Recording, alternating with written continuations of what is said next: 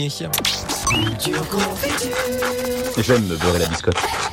Vous avez peut-être déjà, les super leftos, assisté à un, gender reveal. Ça, ça vient des États-Unis. C'est en fait le fait d'annoncer, euh, avec une petite animation très sympa, le sexe de l'enfant de l'un de vos proches. Si c'est un garçon, c'est du bleu. Si c'est une fille, c'est du rose.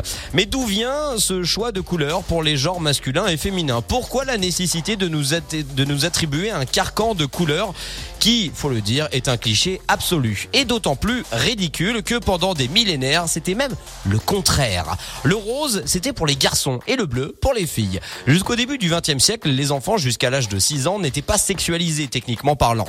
Filles ou garçons, on les habillait en blanc car c'est la pureté, l'innocence et surtout car un enfant, bah euh, si vous êtes parent, vous le savez, ça se tâche tout le temps.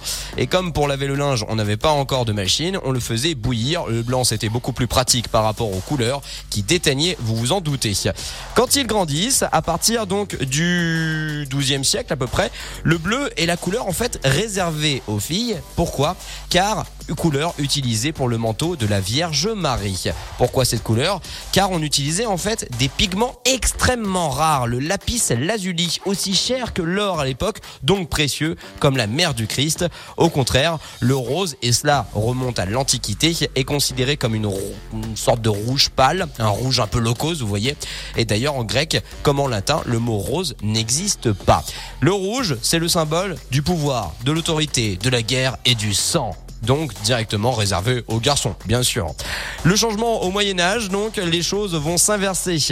Car chez nous, quand le roi Saint-Louis se place sous la protection euh, de la Vierge Marie, pour ses croisades par exemple, il met donc du bleu sur ses armoiries avec des fleurs de lys, qui devient donc la couleur royale. Ainsi, le rouge perd peu à peu sa virilité et se transforme en couleur de l'amour, le rose.